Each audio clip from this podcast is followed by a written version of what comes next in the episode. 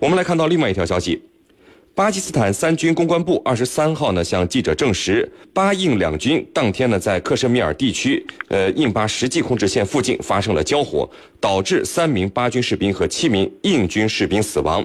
那印军呢当天还向巴控克什米尔地区开火，并且击中了一辆客车，造成至少七名平民的死亡。印巴在克什米尔的局势持续的紧张，那如此频繁的擦枪走火，会转变成大规模的战争吗？我们继续和您关注。呃，袁教授，这个印巴两国在克什米尔地区，自从您看进入到九月份以来，就一直是冲突不断啊，双方也是各有伤亡。那这段持续到现在的彼此之间的交火，呃，到底它这个原因是什么呢？嗯，好的。那么印巴最近一段时间呢，在克什米尔地区啊持续交火。那么从新闻上看呢，呃，印度是占据主动的，呃，基本上都是印度首先发起了对巴方的攻击。那么比如这次，那么新闻上说呢，呃是。印度首先对巴方进行无端开火，巴方才予以了还击。此前的这个此类事件中啊，那么印方多半会这个以对恐怖主义势力实施外科手术式打击为由，那么加以搪塞。那么很显然，印度方面是想借着巴基斯坦北部地区恐怖势力猖獗之机啊，那么以此为借口，在克什米尔地区赢得更好的战略态势，也想借此机会啊，看看国际社会的反应。如果国际社会反应强烈，他们可能会有所收敛；反之呢，他们则会变本加厉。那么毕竟。印强巴弱的基本局面在短时间内是难以改变的。真的打起来，印度方面是占有优势的。那么更重要的原因呢，是美国现在在印度的对印度的关系上呢，那么表现出拉拢印度的态势。那么美印关系现在不错，美国为了达成其围堵中俄的目的啊，正在拼命的拉拢印度。因此，在某种程度上，美国会纵容印度对巴基斯坦的一些军事行动。那么没有了来自美国的压力，印度当然胆子就更大了，所以印巴之间现在才会冲突不断，已经成为印巴边界上的边界线上的一种新的常态。是你，嗯，那这个程教授啊，您看这个印度和巴基斯坦的冲突，目前就是双方日趋频繁的一个跨境的炮击啊。对，为什么双方现在会选择这样的一个方式？地面进攻会不会发生？会不会转变为大规模的这种地面作战呢？请您分析一下。好的。那么目前印巴双方呢，在克什米尔地区主要以双方的炮击、突袭为主。那么这种炮击呢，它是因为风险比较小，政治尤其是政治风险比较小。那么炮击呢，它可以寻找一个理由，就是打击所谓的极端势力。这样的话，就是说我已经瞄准对方的极端势力，我进行的炮击是有限度的、有目的的、有目标的。那么如果说进入到大规模的地面战，那么这里头会出现几个问题，第一个就是会受到谴责，尤其是入侵的一方，那么到时候联合国就要全面介入了，要谴责，要要求他撤军退兵，所以这是肯定的。那么政治上它会有很大的风险，那么再看这个经济上，那么经济上来说，它也要承受巨大的损失。哪些损失呢？一方面是士兵的伤伤亡，再一方面就是平民的伤亡，还有一个。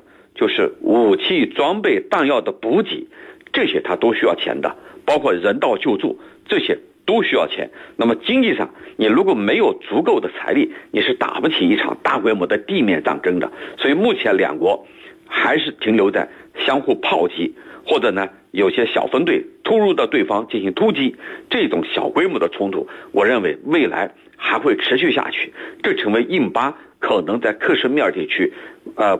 冲突的一个常态，因为双方没有更好的办法，那么第三方国际社会也没有更好的办法来迫使双方真正坐下来进行谈判，解决业已存在的问题。那么如果说没有这样的办法，那就只能维持着目前这个你打我一下，我打你一下，这个今天死两个，明天死三个，就是这样的一种常态。那实在是没有办法。但这样一来呢，对双方都不是什么好事儿，对双方的平民也会让他们在。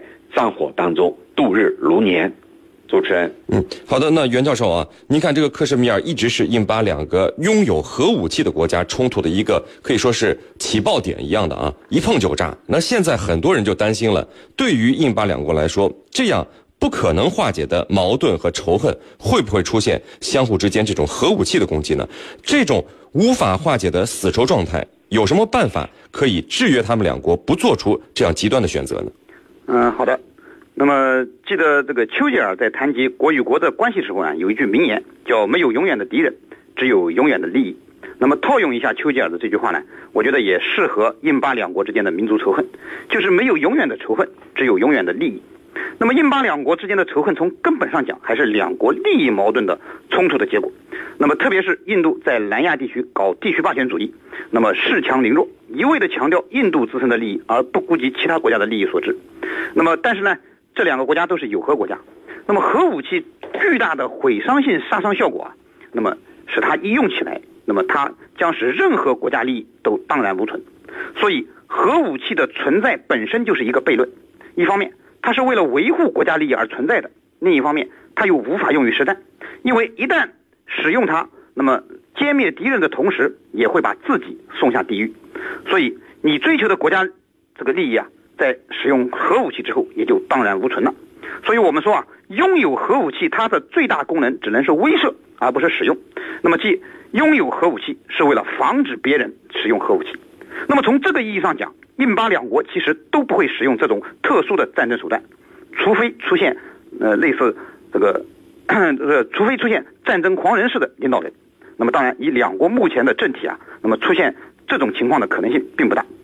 那么所以从总体上来说，对于印巴之间的冲突，我同意刚才陈教授的判断，就是这两国之间小规模的武装冲突将是无法避免的。但是呢，大规模的武装冲突，那么爆发的可能性并不大。是您。嗯，好的。那我们来看到网友的消息，有网友问啊，印度政府已经下令军火供应商和相关的工厂在短时间内做好准备，以确保更多的军需补给品和武器生产。目前，印度武装部队很快会面临严重的物资短缺，尤其是弹药和小型武器的补给，而这会严重制约军队在数天内应对全面战争威胁的能力。那印度这么大的国家和军队，连最基本的弹药和轻型武器都没有基本的准备吗？啊，陈教授，嗯，印度政府这样的要求和印度军队的后勤的实际情况来看，哎，怎么会出现这种情况的？嗯，呃，的确如此。呃，印度的这种弹药补给。啊，是成问题的。那为什么会出现这个状况呢？我们看，其实它的问题曝光不是在现在，在二零一三年就已经爆出了这样的内幕。去年呢又一次爆出，那今年更加严重。那么根据曝光的内容啊，印度一百一十八万陆军里头啊，这个这个大军里头，有一百七十种弹药的库存量，除以其中有一百二十五种。是处于最低保障水平，这个是什么意思呢？就一百七十种各类弹药，有一百二十五种是处于最低保障水平。按照最低保障水平的话，你得这个四十天，就是激烈战斗，那么你必须要有四十天的使用量，但是它只有十天，只能用十天左右。那么这里头就是一个叫最低保障水平。那么原因在哪里呢？原因就是我们要看到一个就是。印度的人的这个做事风格啊，他是慢半拍，不着急的啊，不急不慢的。那么这种慢半拍就导致他各个方面的形势都可能受到拖累。你比如说，印度曾经有著名的光辉战机，这个光辉战机捣鼓了三十年，到现在没出来。你看看我们的歼十、歼二零早就出来了，这就是中国人的行事风格、做事的态度。那么印度。就是这样的。那么一是一百一十八万印度大军，如果装备不足的话，那这支部队的战斗力是成疑问的。那么第三个原因呢，就是印度的很多的这个弹药是需要靠进口的，就是它本国不能生产。你比如说 T 九零的这个导弹的这个啊，这个 T 九零的这个导弹使用的导弹，那么它需要靠进口。那么这个进口它是有程序的，不是我到超市里、超市里头买个东西就有了，它得走程序，而要从国外要运进来，所以这里头那就导致它对这个部队一线部队的这种弹药的补给提供，始终是处于一个慢半拍、慢半拍的一个状态之中，所以跟这样的国家，那么打仗的话。这就是他的软肋，所以印军自己都发出呼吁啊，发出这个呃呐喊，就是我们这种状况怎么去跟中国打仗啊？所以这就是他给自己提的疑问。那么我觉得的确如此。那么以这样的一个配置、弹药配置要想持续十天八天的战争，尤其是这种大规模的战争，那是很难的。所以回到刚才一个话题，就为什么不不打大规模的地面战？我觉得这里头也有这方面的原因。你的武器装备、你的弹药供应不上、保障不上，你到时候你就战争就无法开打。啊，主持人。好的，非常感谢我们的两位军事评论员，解放军国际关系学院的陈汉民教授和解放军南京政治学院的袁周教授，今天给我们带来的精彩解读，谢谢两位。不客气，主持人，大家再见。谢谢大家，再见。穿越历史风云，挖掘战争背后的故事。军情观察之孙主编说军事。大家好，我是孙小伟。今天我给大家继续讲述金三角蒋介石残军何以能留下六万后代的故事。老挝陆军司令拉迪公将军在接到了情报之后，愤怒了。他为了捍卫主权，他调集 T 二八战斗机和精锐的第二空降营，在当天上午十一时，当残军护犊武装进入老挝时。拉迪公将军命令空军出动了战斗机，将残军消灭在老挝的境内。空降营出动了六架战斗机，不停地对残军发起攻击、轰炸，激战了一天，消灭了残军五百多人，缴获鸦片两万六千七百公斤。随即，从一九五三年至一九六二年。老挝联合缅甸、泰国政府不断地向联合国提出抗议，要求台湾当局撤回残军。蒋介石迫于联合国的压力，当联合国每做出一次要求台湾当局撤回残军的决议，蒋介石就撤走几千人。到一九六二年的六月，残军共撤走了两万多人，回到了台湾。到了一九六零年，残军的云南反共救国军改了番号，对外称为云南人民反共志愿军。李弥撤回了台湾，柳元林任总指挥。一九六一年三月六日，已任反共志愿军副总指挥兼第五军军长的段希文接到了命令，要他率领部队到孟彻机场，准备撤回台湾。结果，当他带领士兵在机场等待之时，又接到蒋介石的急电，要他留下来坚守，准备反攻大陆。这样，他和他的第五军又留了下来。实际上，他的第五军也只有三千多人。段希文是云南宜良县大渡口村人。一九四九年，任国民党第二零五师少将师长兼武汉卫戍区司令。他爱兵，有实战经验，深得云南籍残军的爱戴。但他与总指挥柳元林矛盾较深。柳元林向蒋介石状告段希文不听指挥，反攻大陆不利，拉山头，特别是收买云南籍的残军。因此，在段希文被留下来之后，台湾开始中断段希文所部的军饷。段希文知道他不是蒋介石的嫡系，即使啊到了台湾也不会有什么出路。因此，他留下来之后，再也不听台湾和柳元林的指挥，他要与三千多云南籍的官兵共存亡。不再去做所谓的反攻大陆的无谓牺牲了，他要自谋生存之路。在一个黑的伸手不见五指的夜晚，段希文避开大旗力，绕开夜市，在树林里穿行了四天之后，到达了泰国清莱省的美斯乐。美斯乐距泰老边境线不远，偏僻。闭塞，更重要的是地形险要，易守难攻。这里是泰国的傈僳族居住区，寨民居住在山腰上。段希文命令要和傈僳族打成一片，为他们做些好事，随乡入俗，将营房也盖在陡峭的山坡上，建在遮天蔽日的树林里。残军窜入泰国的消息很快就传到了泰国国防部官员的耳朵里。泰国军方吸取了缅甸军方的教训，不敢对残军轻举妄动，担心久攻不下造成被动，于是采取了久围不攻的办法，试图拖垮残军。在这期间，蒋介石仍在做着反攻大陆的美梦。对于段锡文这样一支有战斗力的部队脱离台湾的领导，于心不甘。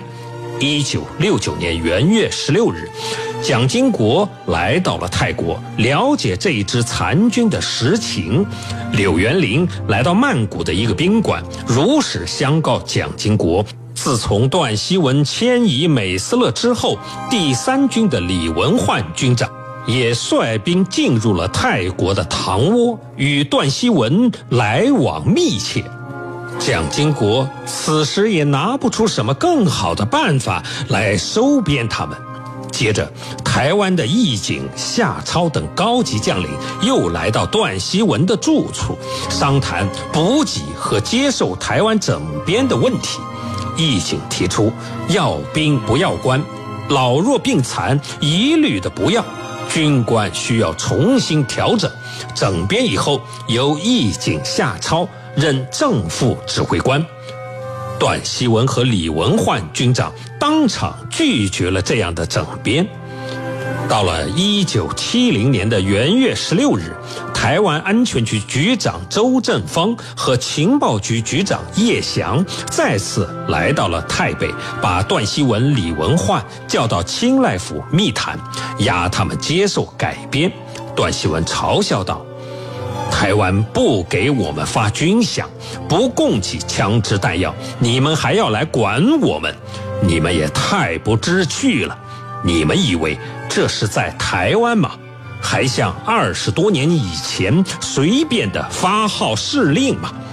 记住，这里可是金三角，我们再也不会相信你们了，不会再相信国民党了。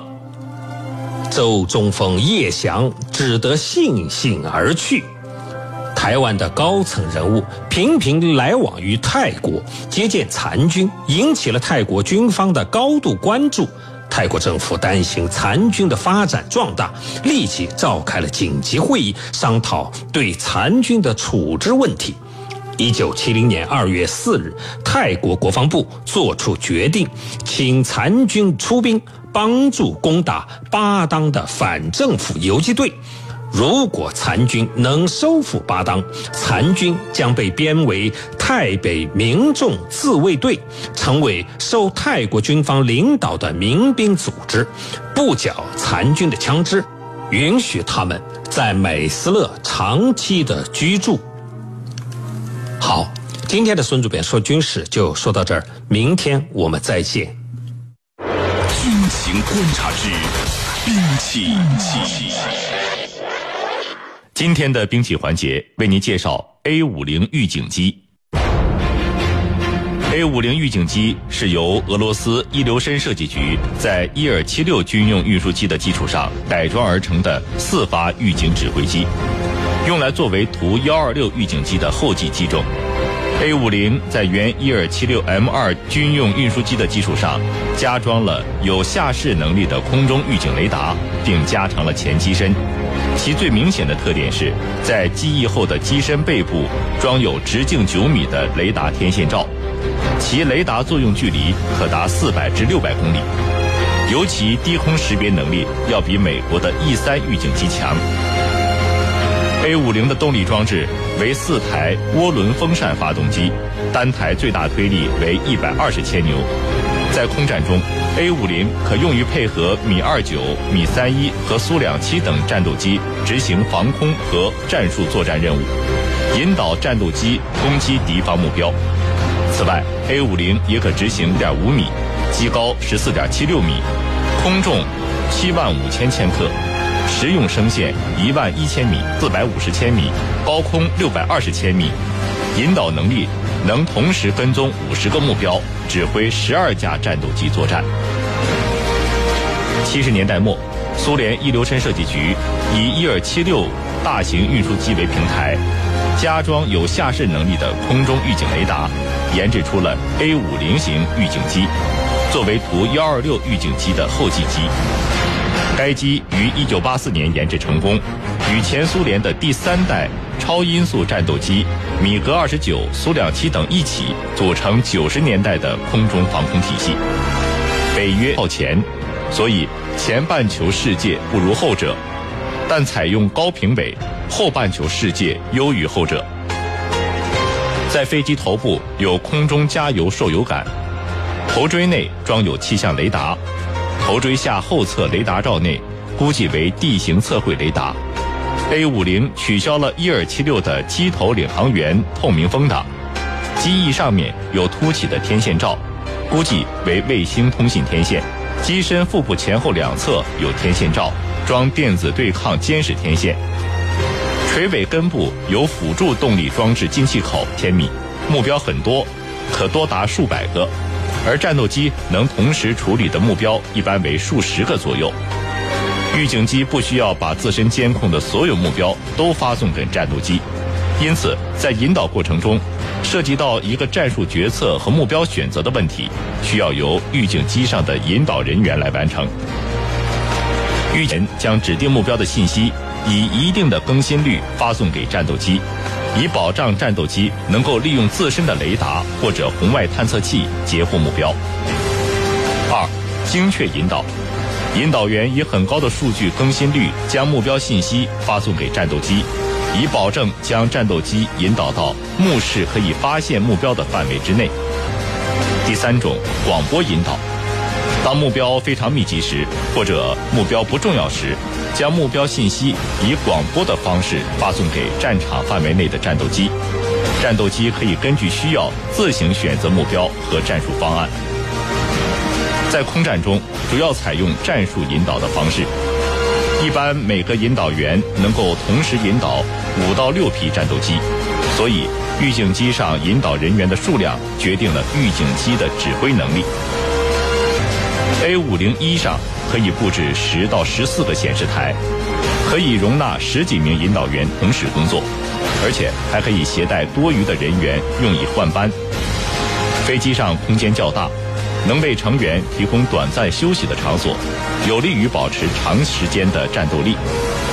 A 五零预警机的具体生产装备数量不详，目前基本全部装备俄罗斯空军。